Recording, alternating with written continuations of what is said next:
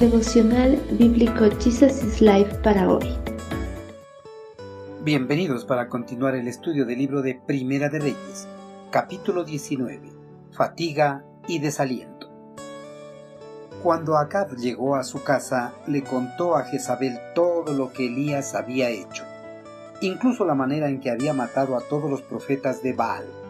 Entonces, Jezabel le mandó este mensaje a Elías, que los dioses me hieran e incluso me maten si mañana a esta hora yo no te he matado, así como tú los mataste a ellos.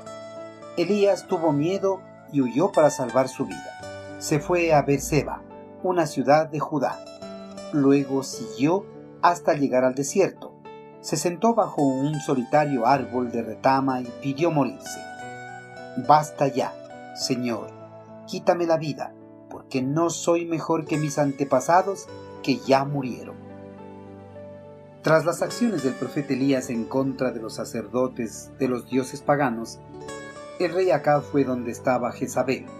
Le informó de la derrota y la muerte de los profetas de Baal sobre el monte Carmelo.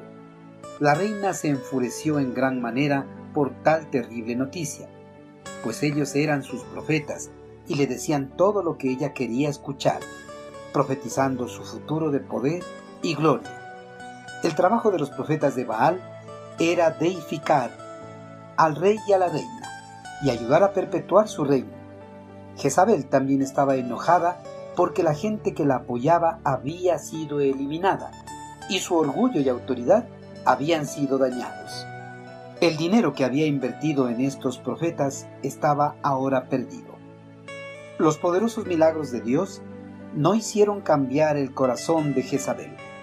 Esta mujer pagana, que había matado a muchos de los profetas del Señor, iracunda a través de sus palabras, trazó la suerte del causante de la muerte de sus profetas. Juró ante sus dioses que Elías sería eliminado de la faz de la tierra. Elías se había convertido en una espina clavada en Jezabel porque siempre estaba prediciendo oscuridad y fatalidad.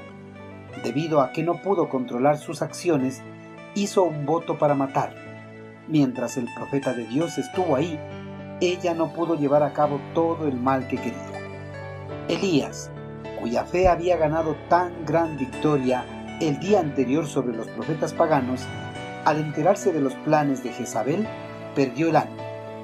Para proteger su vida de Jezabel, se dirigió hacia el sur, salió de la tierra de Israel y pasó por el reino de Judá.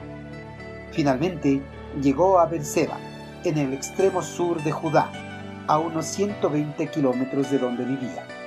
Dejó a su siervo y continuó hacia el sur por el desierto un día de camino. Por fin descansó debajo de un árbol, desalentado, derrotado y deprimido.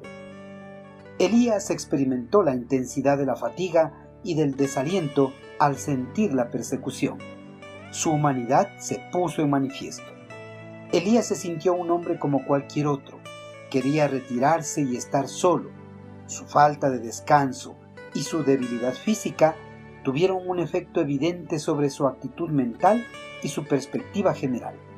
Bajo la sombra protectora de un árbol que crece en los lechos secos de los ríos del desierto, se sintió tan deprimido que volcó ante Dios lo que había en su corazón y deseó que terminara su vida.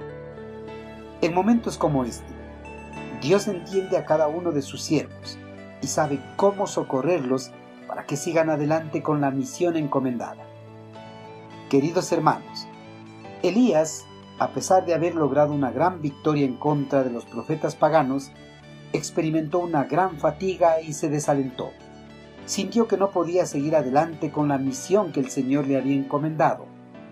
Hermanos, al igual que Elías, muchos líderes cristianos se fatigan y se desalientan por diversas causas. Pero el más común de los desalientos se da al no ver el crecimiento de su ministerio. Pastores y ministros se desalientan cuando no ven crecer a su iglesia. Cuando esto sucede, muchos desisten en seguir adelante con su llamado. Para no caer en este desaliento, no debemos tomar a pecho cuando los resultados no son los esperados pues debemos tener siempre en mente que el ministerio no es nuestro, ni tampoco los resultados, pues todo le pertenece al Señor. Él es quien da los resultados o los frutos a su debido tiempo, en conformidad a su